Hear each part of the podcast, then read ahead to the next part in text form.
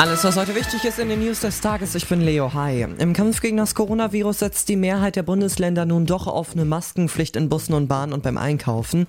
Eine bundesweit einheitliche Regelung gibt's aber bisher nicht. Bund und Länder hatten das Tragen eines Mundschutzes zunächst nur dringend empfohlen.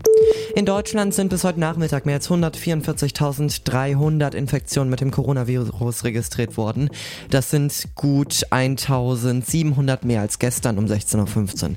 Mindestens 4.000 1675 Menschen starben, nachdem sie den Erreger SARS-CoV-2 hatten.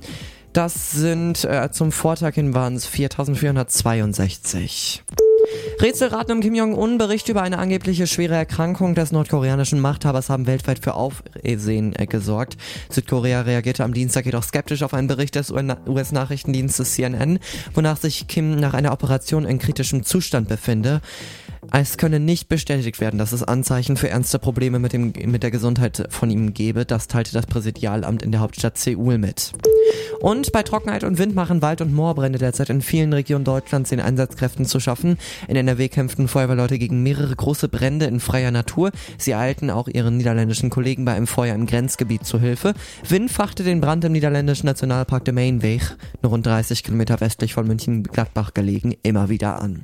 Das waren die News des Tages mit allem, was heute wichtig ist. Neue Nachrichten wieder im Update um 19 Uhr und die kannst du gerne auch nochmal nachhören auf ukaradio.de, auf Spotify und auch auf iTunes.